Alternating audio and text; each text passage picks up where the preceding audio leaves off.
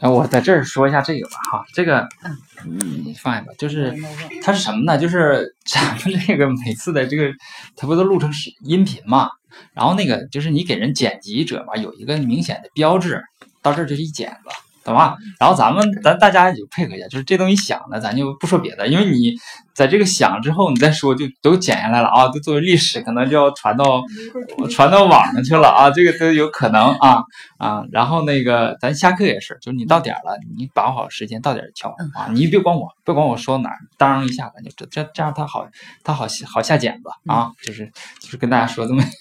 这么一个事儿啊，所以不不没有别的，就是所有的东西都目的都很单纯，就是一个目的啊，没有没有别的这些东西啊。然后我说一下这个读本啊，就是咱们这个呃《春秋左传读记》啊，我把它叫《春秋读记》啊。咱这个读本呢，实际上就是以以《春秋经》解释这个《春秋经》为为这个。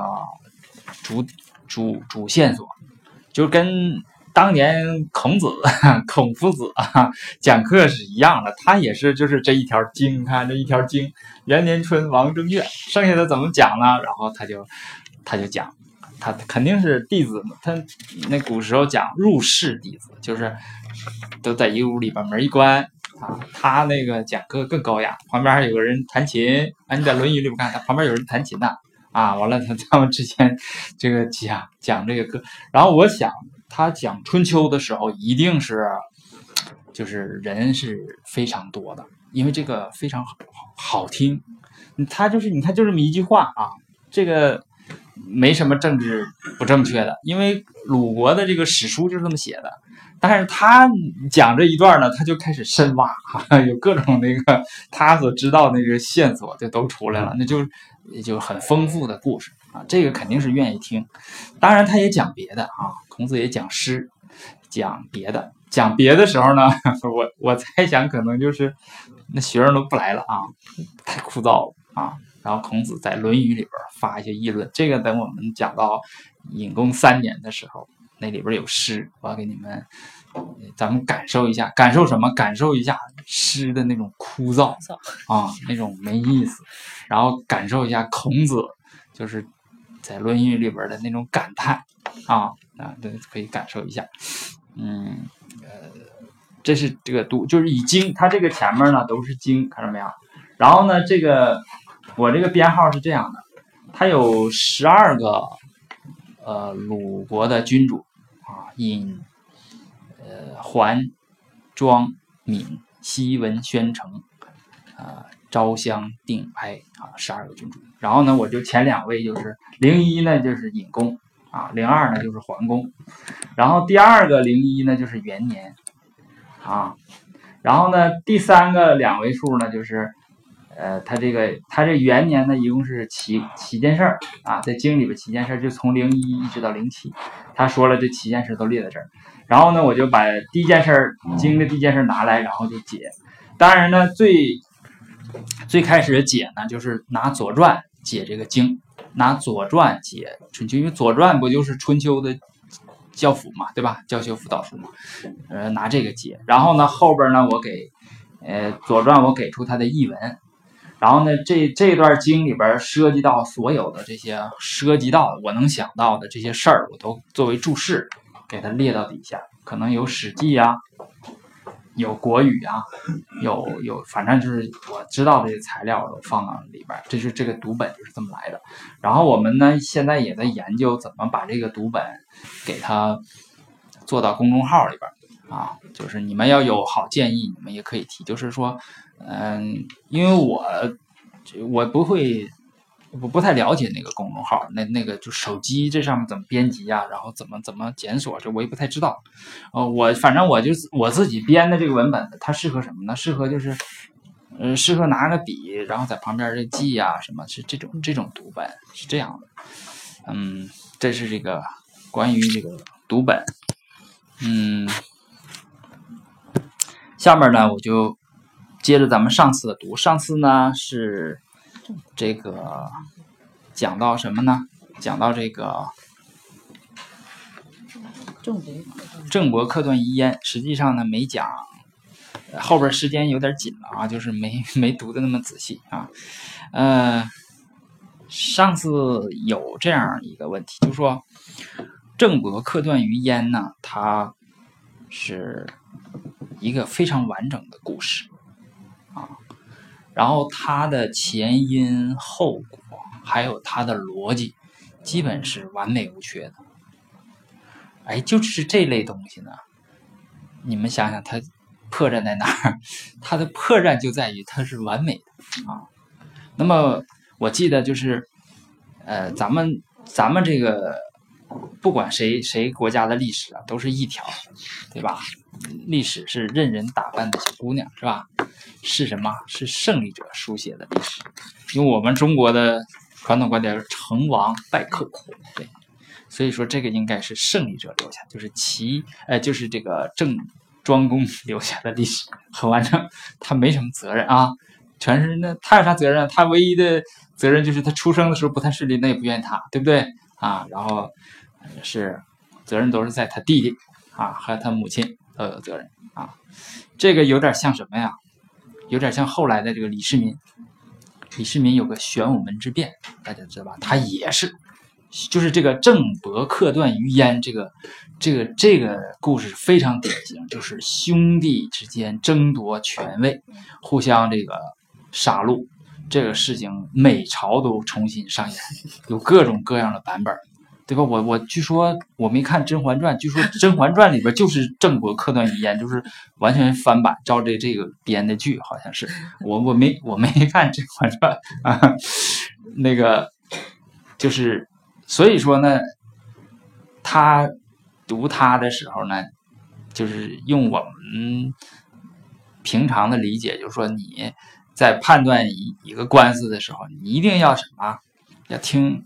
不能听一面之词，要听，要听听这个这个公叔段他怎么说哈。但是呢，对不起，他是失败者，没没有他说话的地方，他也是说了一些事情，但是肯定是没流传下来啊。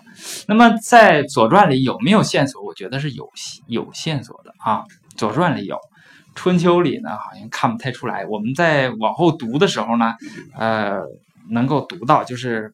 就在元年的时候，就发生一个很奇怪的事情，就是，呃，我们读《左传》后边有啊，就是这个魏国因为这件事情打郑国，啊，等我们讲到那儿再说啊。然后后边呢，就是有郑庄公，就是有一次伐许，然后呢，他没有灭许，就是本来已经打下来了，又可以把许国灭，但他没灭他。然后他有一段独白，啊，那段独白说的。很，我觉得就得需要这个小鱼来分析一下郑庄公这个这个这个人格了啊，性格他就是很很悲观，就是我觉得，因为他正是郑国这他春秋小霸最开始出来的就是郑庄，然后才是齐桓，完了才是宋襄。完了是晋文啊，完了就是是楚国啊，就是这这这个郑庄很强，他他他是郑国最强的时候，然后他说了那个很悲观的那些话，然后这个《左传》是这样，不管谁预那个预言后边，只要预言的准，他就都记下来；预言不准，那个他都不记了就啊。所以说就是很奇怪啊，很奇怪，需要大家一起来探探索，因为我见的人毕竟有限。大家见的人多，就咱可以一起来读到那儿的时候，咱也可以来分析分析，这是怎么回事儿啊？这个是郑伯克段于鄢，这个这个故事太典型了哈，太典型了。嗯，然后呢，元年的第四件事儿啊，这个事儿也挺有意思，叫秋七月，天王使宰宣来馈惠公。众子之凤，啊，来说一下这个，解释一下这里边的字儿啊，就是，嗯，那个归啊，那个宰宰宣是什么呢？那个宣是人名，宰是官名，啊，应该是一个一个，至少是一个大夫一级的啊。这个那个春秋的时候呢。就是我说一下啊，呃，这个得把这个把这图拿出来说一说啊，春秋的这个图。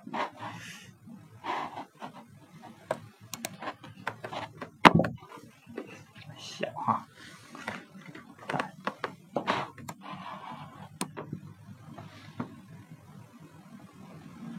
啊，春秋的一些大国，我就都搁在这个图里了，不是那么太清楚，但是呃，可以那个，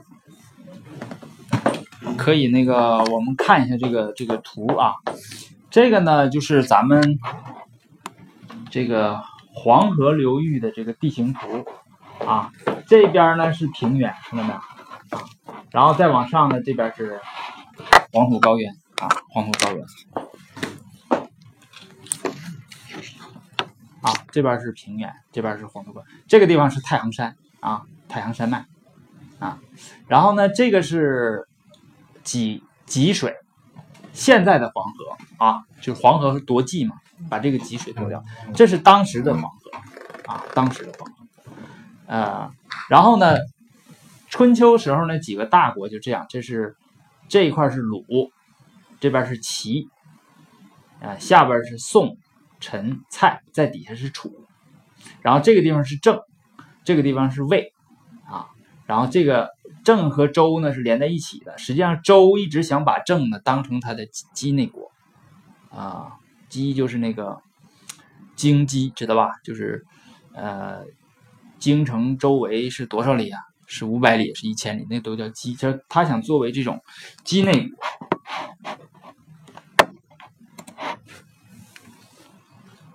但是呢，这个他一直不服他啊，一直不服他。他俩呃最严重的时候还打一仗啊，后边马上就有了啊。到二年、三年、四年、五年，他们一直在搞。啊，他俩一直不对付，然后是这边是晋，这边是秦，啊，就基本是这么个情况。当然里边中间夹了好多小国，啊，像我们这个马上要要读的就是小国。然后呢，啊，除了这个小国，还夹杂了一些其他文化的一些，你也不能叫国了，就是那那四个啊。这个戎狄蛮夷就是那四个，但是那个是跟这跟整个这个系统呢，就是不是一个文化的，呃，可能说话互相能说得通吧，可能就是文字啊，或者是文化，就是礼仪方面不一样啊，这这咱们叫什么呢？呃，叫夷狄啊，然后咱们这个华夏啊，这这里边这华夏系统和夷狄系统啊，啊，那个就是混混在一起的。然后这个互相呢，他们是这个。今天有人就说这是鲁鲁国的史，实际上是各国都有自己的史官。然后呢，各国这个这个军这个各国呢，他有事情的话呢，都会出使，就是派使节到别的国家去告诉啊，我们国家出什么什么事儿了。然后呢，这个各国的史官都在自己家的春秋上记一笔。哎，他会想怎么记，用哪个词，用哪个字，什么时间，什么日期啊？他就是他他他就会记这个这个事儿。那么鲁国的这个，他为什么留下来呢？他主要是因为鲁国这个这个地方本身就是文化特别发达的一个地方。至于为什么发达呢？今天会讲，就是我在那个咱们微信群里说了，就是说为什么鲁国这个地方文化发达，实际上呢，还一直有这个传统。今天可能要讲讲柳下惠，对吧？啊，就是可以是他是可以和孔子比肩的这么一个一个一个一个人啊。就是你讲完讲完那个，你们大概就知道为什么在鲁国出孔子啊？为什么这个地方文化教育发达啊？那么就是他把自己的这个孔子把这个鲁国的春秋给他编成这个教材了，对吧？编成书了，那么他传下来了啊，传下来了这个。其实别的也有啊，别的有，像我们那个，呃，青花简是是什么呢？是楚国的，啊，楚国的。然后那个竹书纪年呢是晋国的，啊，就是有有有有各国都有啊，都有。呃，呃，这件事儿呢，咱们看啊，就是说天王在哪儿呢？天王在这儿啊，在周这个地方。然后这个鲁惠公不是薨了吗？他不去世了吗？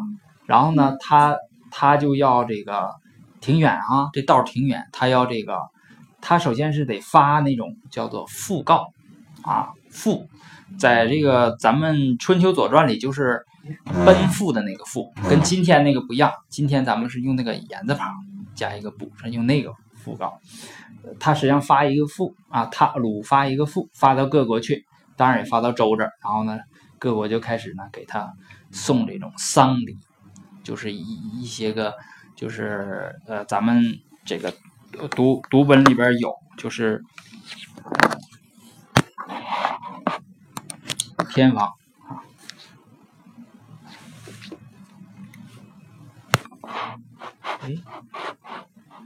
去了？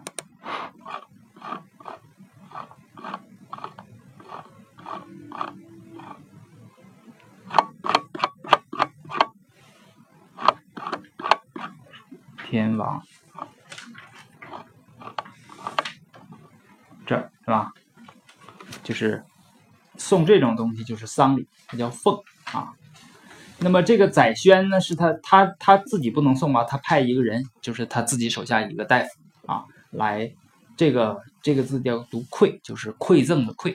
他当时写馈啊，当时就是因为呃惠公不是去世了吗？就要送这个给。把这个丧礼送给惠公啊，但是当时是这个仲子还没死，就把丧礼送来了啊。那么这件事情，这个鲁国就呃就是这个心情就你就可想而知了啊，这个他就说了，他说呃这是这个是传啊，看传怎么写的。秋七月，天王使宰宣来馈惠公仲子之凤，缓。呃，为什么缓呢？就是惠公是去年，就是呃，现在是元年哈，就在惠公就元年的前一年的，好像是四月份吧，就是太晚，隔了一隔了一年了啊，隔隔了一年多。实际上呢，这个所谓缓是有这个有这种规矩的，就是你送这个丧礼什么时候？呃，过了什么时候就不能再送了？主要是呃，根据什么呢？他丧礼呢是有一个叫安安魂，就是所谓余祭，不能在余祭之后，好像是不能再送丧礼了，再送丧礼就完了。那你要么就不送了，你要么就，嗯，反正就是你不能再送了，对吧？好像喜事儿就像喜事儿可以是吧？就像咱们今天一样，就是人家有喜事儿，你呃过过一个月你再随礼再再给也可以，但丧事儿不行啊，丧事儿不行，你绝对要当时就就就送啊。这个呢，这就一直传下来，一直传到今天啊，传到今天，就是呃当时呢他就说他说一个字儿就是缓，你送晚了这个还好说。后边那更严重，他说：“妾子氏，子氏就是那个仲子，对吧？仲子，子氏未空，啊，故名就是，嗯，这个是呃，为什么要写这个名呢？啊，就是写这个宰宣这个这个这个这个名，实际上就是一种贬的意思，批评他的意思，啊，是宰宣。”来馈惠公仲子，就是点他这个名，就说你这个事儿不对，就我这个小君，我我这夫人还没死呢，你就把丧礼送来了，啊，这个，然后他说，天子七月而丧，同轨必至，啊，就是和呃这个，这是就是天子在死的时候要过七个月之后再往下葬。啊，这里边实际上就有有一个有一个问题，就是你这么长时间死了，那个那个那个呃尸体怎么保怎么保护啊？这个呢，在那个年代也是用什么呢？用冰啊，用冰。那你夏天到哪儿有冰啊？它实际是这样，它冬天的时候到山里边采冰，完了把冰放到地窖里，就冰窖，完了等那个呃。这个是有规格的啊，就是什么样级别的人能用兵，一般人还用不了啊。就是这天子呢是要过七个月才能才能下葬，他这个葬的规制也不一样，天子可能是那种至少是甲字形的墓葬，或者是中字形的，就是它中字形它是有两条墓道啊，有两条墓道，就是它那个棺椁比较大嘛，得从那个呃，从它是这个呃挖挖这个墓道，把里边随葬品都放好，什么该该殉生的殉生，该殉人的殉人，然后它这个它是在上面挖一个。挖一个这个一个直上直下的这个呃这个这个就是这么一个洞吧，然后上面架上那个什么呢？就是咱们北方叫辘轳，是脚手架是吧？就那种那种东西，然后他把这个棺材顺顺下去，顺下去之后呢，然后然后就填土埋埋了之后呢，他那个那个脚手架比较大啊，他就把那个东西也埋了。那个东西经常是一个柱子上面挖一个窟一个窟窿啊，一开始是用木头。用木头的基本都留不下，但是有的时候是用石用石料，用石料就留下了。那种东西叫什么呢？叫碑。就是在春秋战国的时候，那个碑都埋到土里边。到汉朝的时候，那个碑它就不埋了，就在那就在那立着。汉朝的碑，你们去这个，呃啊，陕西的有个碑林，对吧？看汉汉朝的碑都有个窟窿，就是它还起那个作用。啊，还起那个就是往往往里这个放棺椁那个作用啊。到后来呢，就是就这个连碑上都写这个死者的名字啊。后来这个碑就演变成直接放在外外边变成墓碑的。今天看的墓碑那那个那个那个形式啊。春秋战国的时候是没有墓碑的啊，就是在战国以前，甚至连封土堆都没有，就是平地啊，就是呃，他们我听他们那个讲讲过。那个考古讲座的人说，那有一个河南一个什么村子啊，就是他们呃好几千年都生活在那个墓地的上边，就是那下边全是墓地，全是那个春秋战国时候那大墓，一个一个啊，因为特别深，他们根本感觉不到啊，就是呃这个这个是什么呢？这个是说啊这个。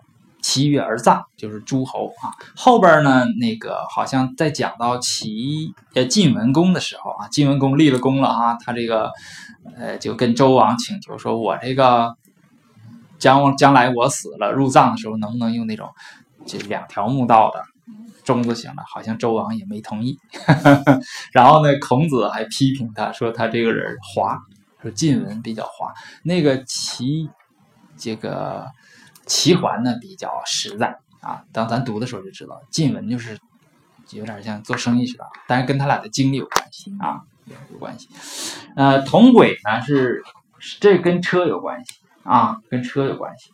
这个呃，古代的那个在城里边跑的那个车呀，它是有这个两个之间那个轱辘之间有距离是有规定的。啊，有规定的。然后古时候那个道啊，那个官道也不是咱想象，它是什么呢？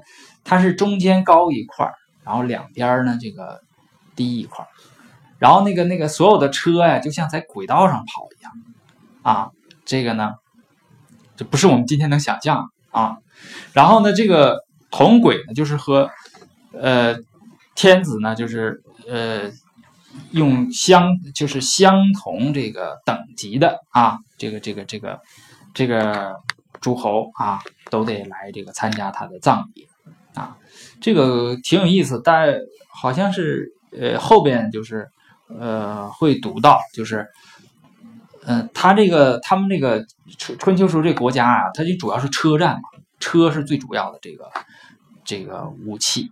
就是最最强大的这个武器，然后呢，你你你，比如说咱们两个是邻国，我要想防止你侵略我怎么办呢？我这国家所有的田垄都是和都是和我这国界成什么成平行的啊？就是和你车前进的方向是成九十度的，这样你就你就你就很费劲。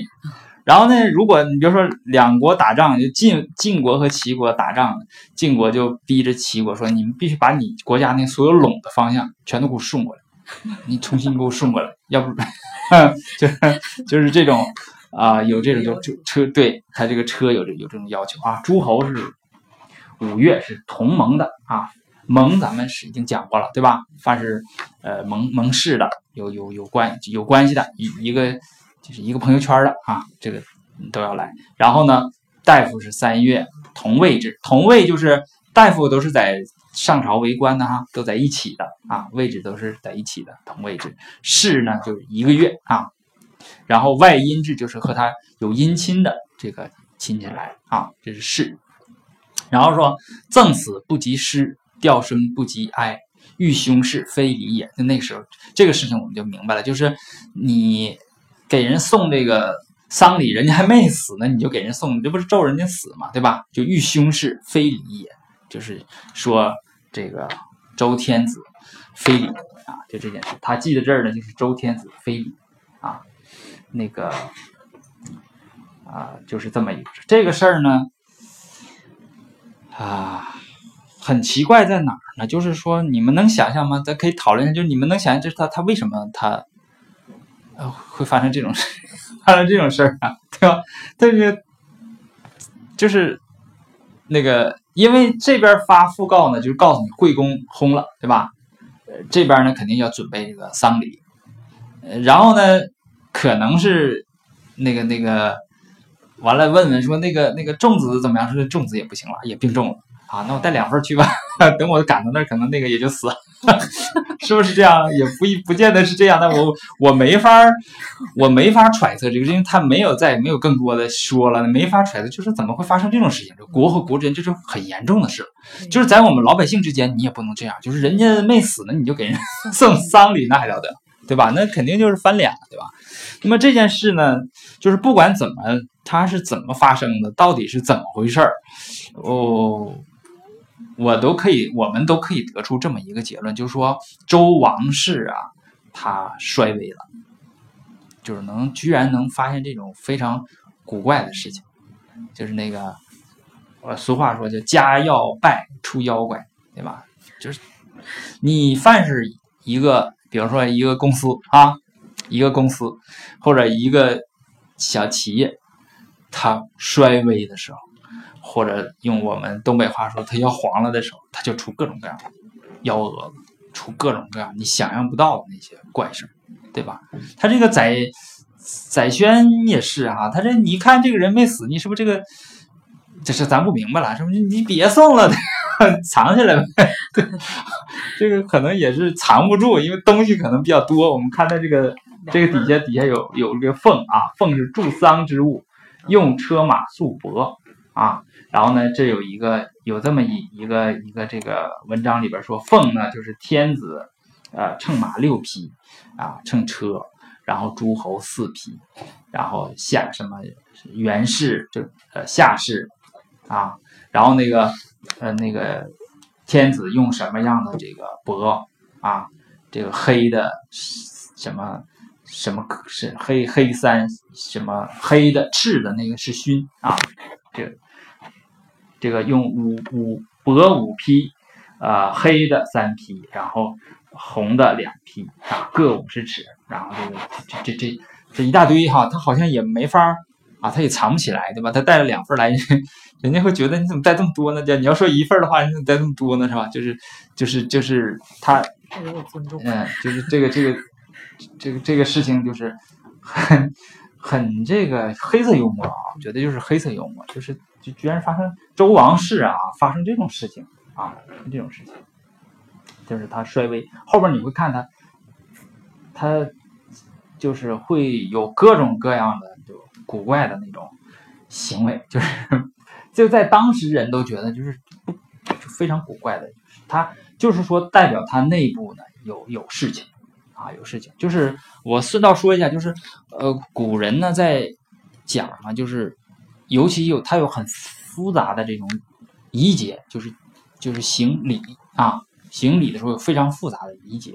那么所有的这种礼在进行的时候呢，都是可以透露出你的这一个团体或者你这个 team 啊，你这个团队会处在什么样的状态啊。你的这个领导啊，处在什么这个境地上，都可以被观察出来。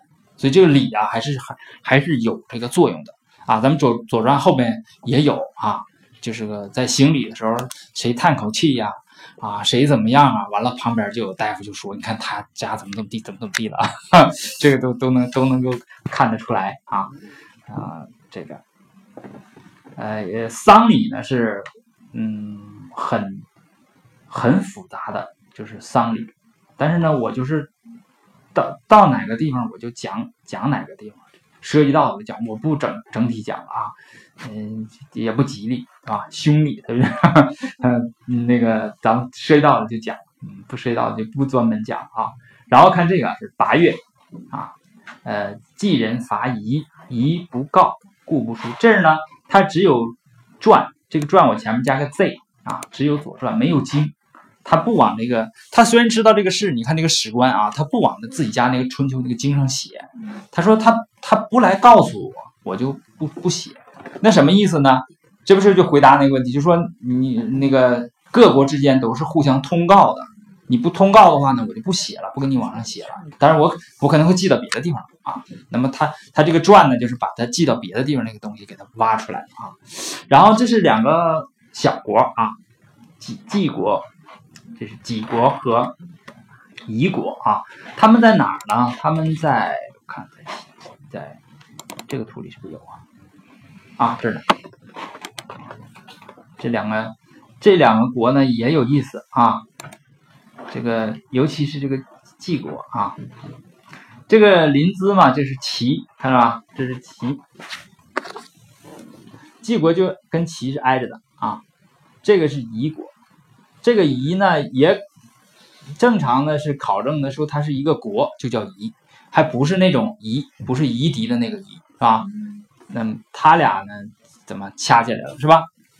呃，这个叫晋人伐夷，他去打他去了啊，他没告诉就没提。这个时候呢，就是这是个什么时候呢？就是霸主还没出来，周王室呢还还在衰微。前面就说嘛，都出那种事儿了，对吧？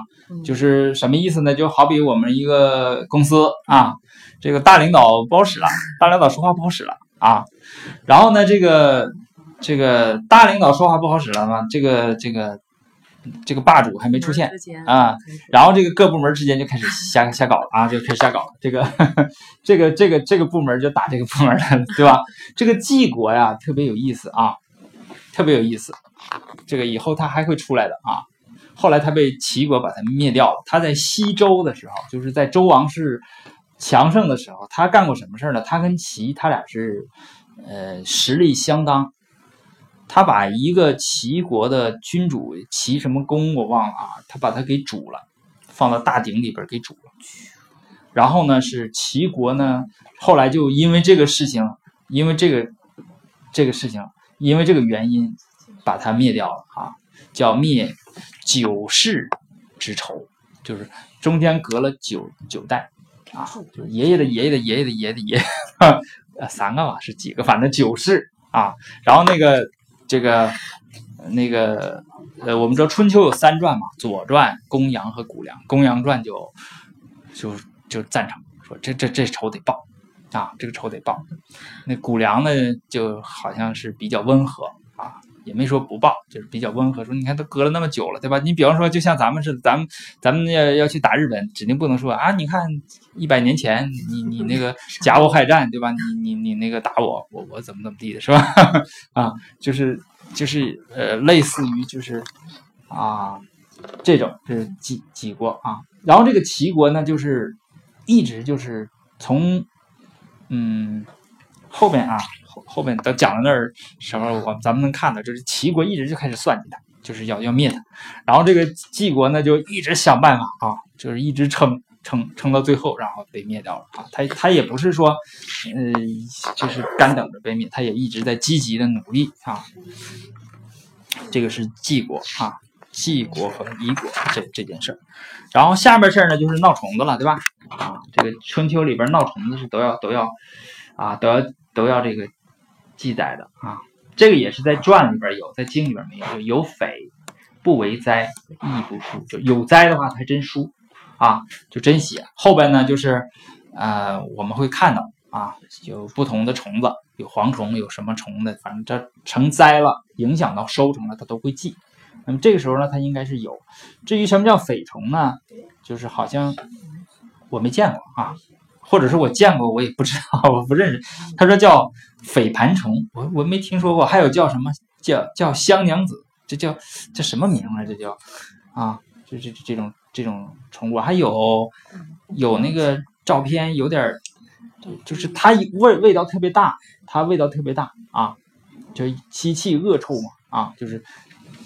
呃，就是一种像壳儿，有有种我们小时候见过那种虫子，就从来不抓啊，也就是不是那种硬的那种壳，是那种黄色的、青色的那种小虫，就是它味道特别大，你老远你就能闻到它那个它那个味儿，就那那那种东西啊。好了，这个虫子就，然后呢，我们看这个这个。这个九月啊，九月和宋人盟于蜀，这是和宋国了啊。我们会看看一下，这个在这儿吧，这是鲁啊，这在这儿吧，看这个，这是鲁，这是宋啊，这是郑，这是上面是魏，就是这个鲁啊和宋呢是在。呃，惠公的时候，他俩就打了一仗啊，就打了一仗。嗯，没历史上没有写什么原因啊。然后我要是脑补呢，我就只能补那件事，就是说，就是宋国那个鲁鲁惠公本来是给自己儿子讨媳妇的，完了宋国就给那个仲祖送过去了，送过去之后他自己说这个好我要了啊。然后那个那你想那宋国肯定不乐意对吧？那。这个好像是，即使是说咱说是政治婚姻吧，那那也自己家亲闺女嘛，对吧？嗯，这个 这个肯定他这可能呃两国，你你正常的话，你说他们两个国家不应该打，也没说因为是争地盘打，也没说因为什么，但是就是本来是怎么说，鲁和宋他们是亲家呀，对吧？这这个关系应该是非常好的，对不对？就是，然后就是就就。这个就惠公 和宋就打了一阵儿，而而且后边还有，就是因为打仗呢，就是甚至打到什么程度，就是鲁惠公下葬的时候，这宋国都没饶了他，就一仍然在打，就是等打完仗了，这个尹公才把那个就是又又把鲁惠公从地里边抠出来，又重新葬一遍，就是因为当时正在打仗嘛，就是那个桓公还比较小，没没来得及好好行这个丧礼，然后他又把他。重新改葬，就重新行一遍这丧，就风风风风光光的又葬了一遍，就是就打到这个程度，就是鲁和宋打到这个程度啊，这这这两个国家啊，然后这个宋国呢特别有意思啊，就宋襄公那个国啊，就是呃，你细读《左传》，就是我读到第二遍我才理解啊，说这个宋襄公为什么会那样式的啊，呃，叫蠢猪式的仁义道德。啊，这不是我说的啊，这是伟人说的啊，是说是蠢猪似的人对，啊，就是你你会喜我们从整个春秋这个历史啊上，在这个角度上来看宋襄公，实际上是我觉得他是非常容易理解的，就是他我我到时候讲咱讲宋襄的时候我再说啊，为为什么他会那样式啊，他代表的是一种商文化。就是，呃，咱话说回来，就是打了打了一阵呢。这个这个，我们看鲁隐公啊，隐公自从这个掌权以来呢，他一直是什么和这个旁边的诸国会盟，对吧？和诸国会盟，和戎会盟，然后又和宋结好，就是啊，要给他的鲁国呢创造一个好的这个地缘环境啊。就是说，呃，都都别打啊！就是他要，呃，就是建立这个睦邻友好啊，让让鲁国在一个好的这个这个环境里边啊。然后这个，呃，这个看传是怎么写，就是啊，惠公之纪年，就是惠公的晚年，这个拜宋师于黄，在黄这个地方打败了宋国，然后呢。功立而求成也，就是尹公继位呢，就是要和这个宋人讲和啊，然后九月呢，两两个国家在宿这个地方啊，这个呃，在宿，这是狼啊，在这儿看到没有？在这儿，这是宿啊，在这个地方，鲁和宋在这个地方就是呃会盟了啊。它跟朱，你看这是朱国，它实际上是一。他是一有空这个一没人管，他就打朱国啊，给他往南打，最后呢就把他灭掉啊。然后呢，他跟宋又讲和，跟北边的戎又讲和，就是他鲁隐公上来之后呢，就是，哎，还和平了啊，和平了。和平呢，就是对谁有好处？就对老百姓有好处。哎，老百姓就不不不折腾了啊。这是啊，这是说了这个经，说了这个经呢，后边就是刚才我已经说过了，就是在这儿啊。呃，改葬惠公啊，在这改葬惠公，就是到冬十月庚申。我说一下这个啊，叫这个叫什么呢？这个叫做干支纪日。咱们是呃年号这个纪年啊，然后呢写四十啊，就是春夏秋冬这四时一定要写，不能空，即使没事儿也要写。然后呢。这个月呢，就是一就是正月，然后一直到十二月，对吧？那个日子呢，咱们国家的这个古代纪日就就是就用干支十天干和十二地支，甲乙丙丁戊己庚辛壬癸啊，子丑寅卯申酉戌亥啊，子丑寅卯辰巳午未申酉戌亥，对吧？然后呢，这个啊第一位和第二位。啊，就是阳对阳，阴对阴这么配，这样配下来呢，这个一圈一甲子正好是六十，所以这个祭日的时候就是六六十天一圈，六十天一圈，这么循环记，啊，循环记。然后呢，咱们这个信使呢是从哪儿呢？是从，好像是从尹三尹尹公三年，这个隐公三年的。有一个有一个什么呢？有有一个三年春王二月己巳日有时之，从那个日时那个初一啊，日时一定在初一啊。从那个地方往后，就是中国历史的纪日是一天都不长，一直到宣统多少多少年结束，就一直到现在，咱们所有历史的这个历史事件，所有纪日的日日子都不长啊。那之前呢，就是说可能说不准。但是年不差啊，就是咱们呃这历史记录的这个非常准，就咱们这个民族啊是非常善于记录的啊，在国呃在全世界都是少有的啊。这个啊这么个十四日啊，一一推是十十月十四，然后改葬这个改葬惠公啊，然后呢。这个是什么意思？公福临就是尹公没有参加丧礼，所以这个春秋没有写。他为什么没有参加呢？啊，呃，这个底下是说为什么改葬？我刚才讲了啊，说惠公之薨也有宋师太子少，呃，葬故有缺，是以改葬。就是惠公死的时候呢，正那个宋国正派军队过来打仗。然后那个太子又小，桓公又太小，然后那个就是就是呃藏固有缺缺缺嘛，就是就是不是很完备的，就就是草草的，因为正打仗嘛，那个那个丧主又小啊，所以就就草草不完备啊。那么等这个完事儿了啊，他他跟这个宋国签完约说不打了，讲和了，然后回来呢就他就。把他的父亲呢重新葬一遍，啊，就可见。然后他不参加公福临什么意思呢？就是，所以我说这个卢隐公啊，他是这个人真是不错啊，非常好。首先第一点呢，就是说他有这个有孝心，对吧？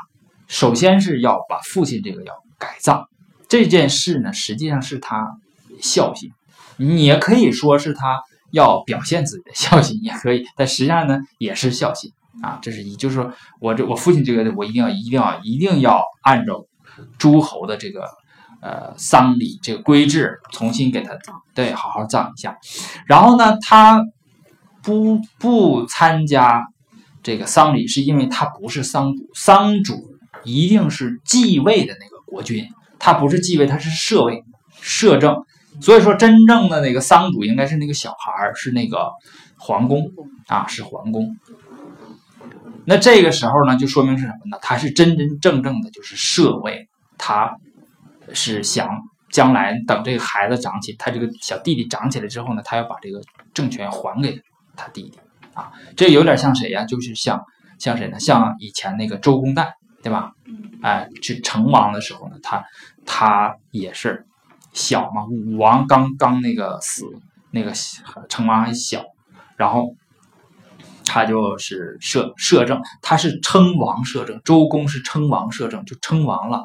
称王就导致呢，他的两个弟弟就反对他，他的两个弟弟和这个武庚，就是宋国最开始是封给呃殷纣王的太子武庚的，他他们三个就起兵就叛乱，然后三年才把他们平下去，周公才把他们平下去，把那两个三个弟弟嘛，呃两个砍了，一个流放。然后呢，把那个封给，把那个封给这个微子，就是纣王的好像是兄弟啊，那个的后人分给他了，就是后来的这个宋宋国的这个宋国，就是呃微子嘛，就是他一直都是就是很讲究道德的啊。后边我们能看见啊，就是你呃，哎呀，就是怎么说，他这个这个问题就是这个中国的这种。这种政权交接呀，一直都是魔咒，就总有问题。你讲道德传也出事儿，你不讲道德杀杀砍砍的也出事儿。然后你那国君呢，这个宠爱这个 宠爱那个，就是这宫斗啊，都从两千这两千七百呃七百七十二年吧，从那时候开始就一一直到。这个清朝的中共和国之前吧，都是问题，就没完没了的这个出，就政权一交接就出问题啊。呃，这个是在这儿，公福临故不书啊，这是这是十月啊。老师，嗯，那你看，其实这一段我感觉跟前面那个周天子来吊唁他也是后着嘛，就相当于你这也没下葬呢，人家来了，也不是什么不好的事儿。不是这个是改葬，就是他，呃，就是抠出来重新葬一遍啊，因为他当时嘛，就是就是当时肯定是你看这边要打仗，这个孩子又小，就赶紧给埋了，然后赶紧处理那个战争的事儿。然后他前面就是这个这一条和前面一条是相关的，就是那边马上讲和，讲和完了之后，马上第一件事就是不行，我这个我这个父亲我对不起他，我要把他从葬，就这个啊啊，对，改葬。是，他解释原因了啊，为什么要改葬？不是不是葬啊。然后呢，你看这一条呢是，呃，这个魏魏，你看这个魏侯来会葬，就是你这个你都改葬嘛，就是重新风风光光，总得有人来吧。这个魏魏魏国的这个君主就来了，对吧？然后不见公，亦不不书，什么意思？他。鲁隐公也不见，为什么不见？因为他不是丧主啊。这就是这个事儿吧，我就嗯，我怎么说呢？就是说，呃，我们今天也是啊，一有什么场合，哪个领导出来了，哪个领导没出来，这都是有事儿的，不是随随便便的，他出来他不出来，懂吗？啊，他不来他来。那么这个他为什么不出来？尹公为什么不见？就是尹公的意思是，我是摄政，我看摊儿的，我不是这个正正正正经的那个国君啊，所以说他就不出来了。啊。这如果当时有新闻联播，就是嗯，那个咱们看不到鲁尹公了啊，只能看到哎，这个奥巴马来了啊，咱们这个咱们这个领导咱们咱们咱们接见呢啊啊，就这么这么个意思啊啊。然后说，呃，这个魏国呢是啊，上次讲过魏国了，对吧？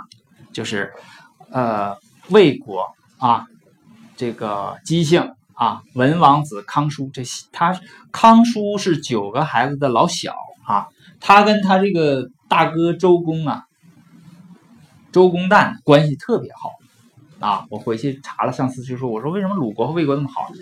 就是当时呢，你看这个。周啊在哪儿呢？周是在这个地方啊，西周啊，这是东周了，对吧？他迁过来，在这儿。然后这个他在哪儿呢？这个地方是什么呢？我们看啊，他都都城是哪儿啊？朝歌，看到没有？朝歌，我们看那个《封神演义》都知道他是哪儿吧？哎，就是朝歌，就是这个商纣在那个地方被灭的啊。实际上，这个纣王呢，他应该是呃有点像谁呢？有点像这个呃，跟秦始皇还有那个呃呃唐朝前面那个隋炀帝，他们是一样的啊，就是呃。他们所有那种劣迹呢，都是被抹黑的。实际是他想有作为，有作为呢，就是得打，打呢就得折腾老百姓，折腾老百姓就没有民心，没有民心呢就被干掉。我们在春秋里边也有，后边有啊，后边有，就虽然是小活，但是道理是一样的，就被就被就被干掉了啊，就被干掉。他好像当时是，据考证是他把这个兵力是。拿出去到南面是打，是东面是去去打战，完了他他这个地方空虚，正好然后那个周武王过来就把他给灭了。灭了之后呢，这个周在这儿啊，他要分封这个这个诸侯，他这个分封啊，可完全不是我们想象的，说哎你看这天下定了啊，哎这地方挺好，给你我自己家人，给我大哥，这给我小弟，不是不是这个概念。是什么概念呢？是哪个地方越危险，哪个地方越需要我自己家人，他就把他封在哪，对吧？他这小弟就康叔封在魏，他这个大哥周公就封在鲁，而且是全都是什么呢？这个考察呢，就是你比如说鲁这个地方呢，他这个是曲阜，对吧？他那鲁的国都是曲阜有一个城，然后在它的东边有一个燕城。就是商人的城，在朝歌这个地方也是，魏这个地方也是，就是一定他的这个封的这个都城呢，一定是在原来商城的西边。因为什么呢？因为这个西周在西边，懂吧？他一定建在他西，他不能建在东边，懂吧？就所有就是好多这个国家就是发掘他这个呃故城啊。都是什么呢？都是发现有一个商城，有一个州城。这州城一定在商城的西边，他就看着它，防御看着它。然后我这边有一个，咱们看一下，就是怎么古代那个城是怎么建的啊？这种叫这这个，嗯，叫夯夯土。嗯，这个是怎么的？怎么放的？这个是吧？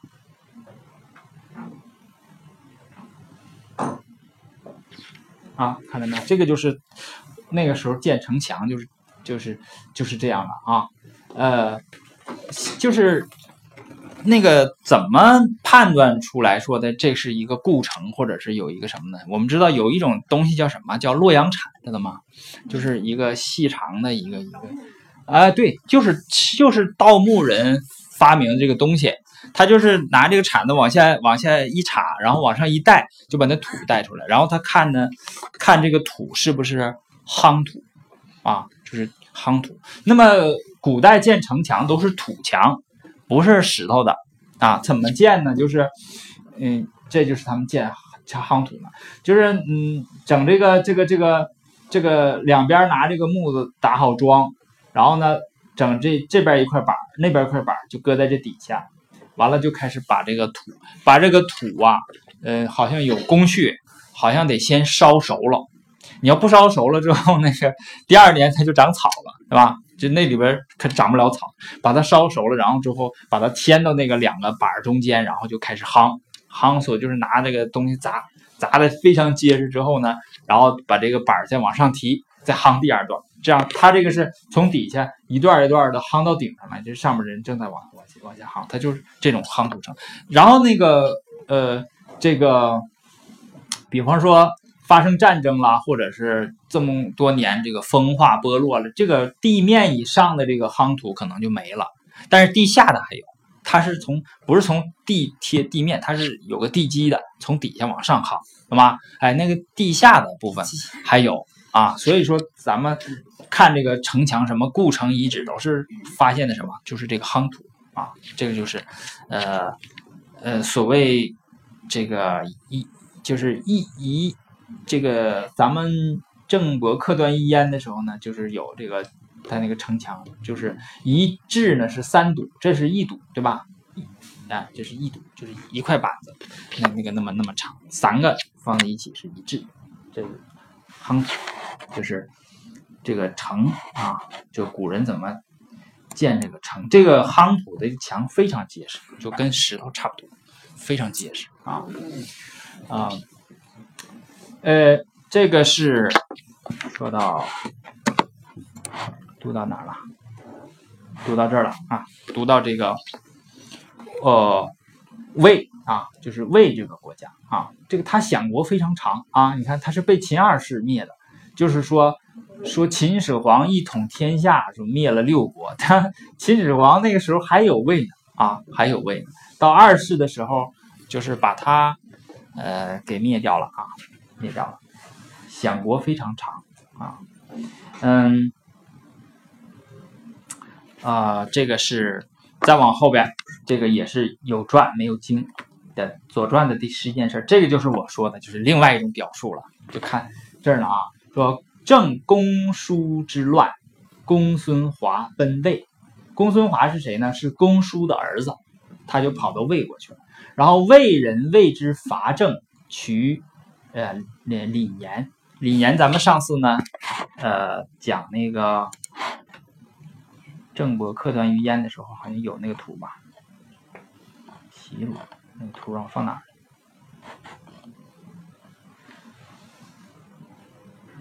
蒙于灭在后边呢吧？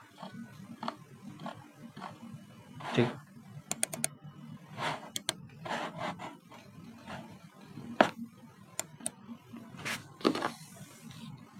在这儿，看吧？这边是胃，这块是郑，对吧？他这个。他开始要这个智没给他，后来给他精了，对吧？然后呢，他就呃北比西比去，这他就在这一条，公输段就在这一条黄河的这边发展，对不对？后来他想朝了人家这个郑，结果人家郑庄公早有准备，把他干掉了，对吧？啊，然后他跑到这个地方，跑到这儿，跑到公，然后呢，那个呃他的儿子跑到魏去了，对吧？然后这个魏国呢，你看啊。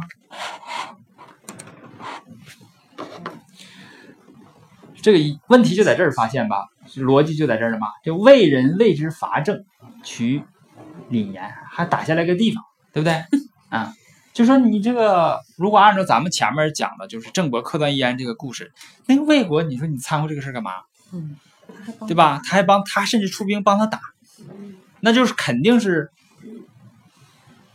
他们有另外一种表述，就是他们认为他们有理。啊，什么理呀？什么情况？那个我不知道了，咱们不知道了。但是肯定不是什么，不是郑国克段于燕的一种说法啊，那一种说法。然后呢，这个这个魏呀，就跟这个郑呢就结结下了结下梁子了，对吧？郑人，你看以王师、国师伐魏的难比啊，就是他打下来一个地方，然后呢，这个郑国人就用。周王室的军队，还有国国的这个军国啊，国国的这个军队，当时有两个国，一个东国，一个西国。那个郑国把一个国给灭了，这是另外一个国啊，这应该是西国。呃，伐这个魏的南部的这个边境，去打这个魏，对吧？他魏魏先来打郑，郑又来又去打魏，然后这个去打魏的时候呢，这个郑啊又请师要请求诸国。你看这小国又出来了哈，请求诸国呢来出兵啊，然后这个朱子叫朱安公啊，就是和呃鲁隐公蒙于灭那个朱子啊，他呢就使私，就是偷偷摸摸拿钱啊，呃，给谁呢？给公子玉，公子玉呢就是啊鲁鲁国的一个一个一个一个卿啊，鲁国的一个卿。啊，请公子玉，公子玉呢就想，你看，就是我这小国嘛，我这是小活。另外一个呢，周王室没给我册命呢，对吧？我这是摊子都支起来了，但是呢，没给我正式任命呢，对吧？那怎么办呢？他就让这个，我又不不好意思不出兵，因为郑国那么强，对吧？强国。然后那个怎么办呢？他就请这个鲁国的公子玉，公子玉就找鲁隐公说：“我我去吧。”鲁隐公说：“不行，不行。”他也去了。你看，公弗许，遂行。及诸人正人盟于义，他还在那跟人会盟了。一个一个卿啊，根本不代表国家的，他就跟人在义这个地方会盟，然后不书非公命也。这个事情是不是很难理解啊？我读我当年读这，我就觉得很难理解，怎么国国君的命令也不听啊，是吧？嗯，就是看来这个这个尹公在义在哪儿？黄在这儿看着没有？在这个位置，在这儿蒙的啊，就是这个义呢，将来在晋国那个地方还有个义啊，晋国地方就是诸国诸啊，呃郑正在这在在在这个在这个位置啊，这地方是宋啊，他在这儿在这个地方会盟啊，在这个地方签订这个盟约。呃，春秋那个没写啊，春秋没写，就是不往那上写，因为不是这个鲁隐公的这个命令啊。还有一条啊，还有一条，还有一条，这个也挺有意思啊，叫新作南门不书，亦非公命。前面吧，咱们说那是个大事儿哈，就是国家出兵和人家建交，然后会盟签条约，这小事儿全鲁隐公也管不着啊。叫新作南门，这个就是应该曲阜的一个一个门吧，他这个门可能破了，他要修一个，要做一个这个门啊。这个门，这个鲁隐公也不想修啊，也这些人也没管他那套啊，也修了。就是呃，从这个地方我们看出，这个春秋时候这个国君呐和这个卿大夫之间，也不是我们想象的那样，就是说我我我我一言九鼎，我说什么就是什么，就权力还不是我们想象那么过分的那种集中，对吧？不是过分的那种集集中，呃，这个啊，这个事儿啊，嗯嗯，这不到到点了，是十点半了吧？啊，你等，对啊，你等一下啊，来休休息休息一会儿啊，谢谢。我这个上听。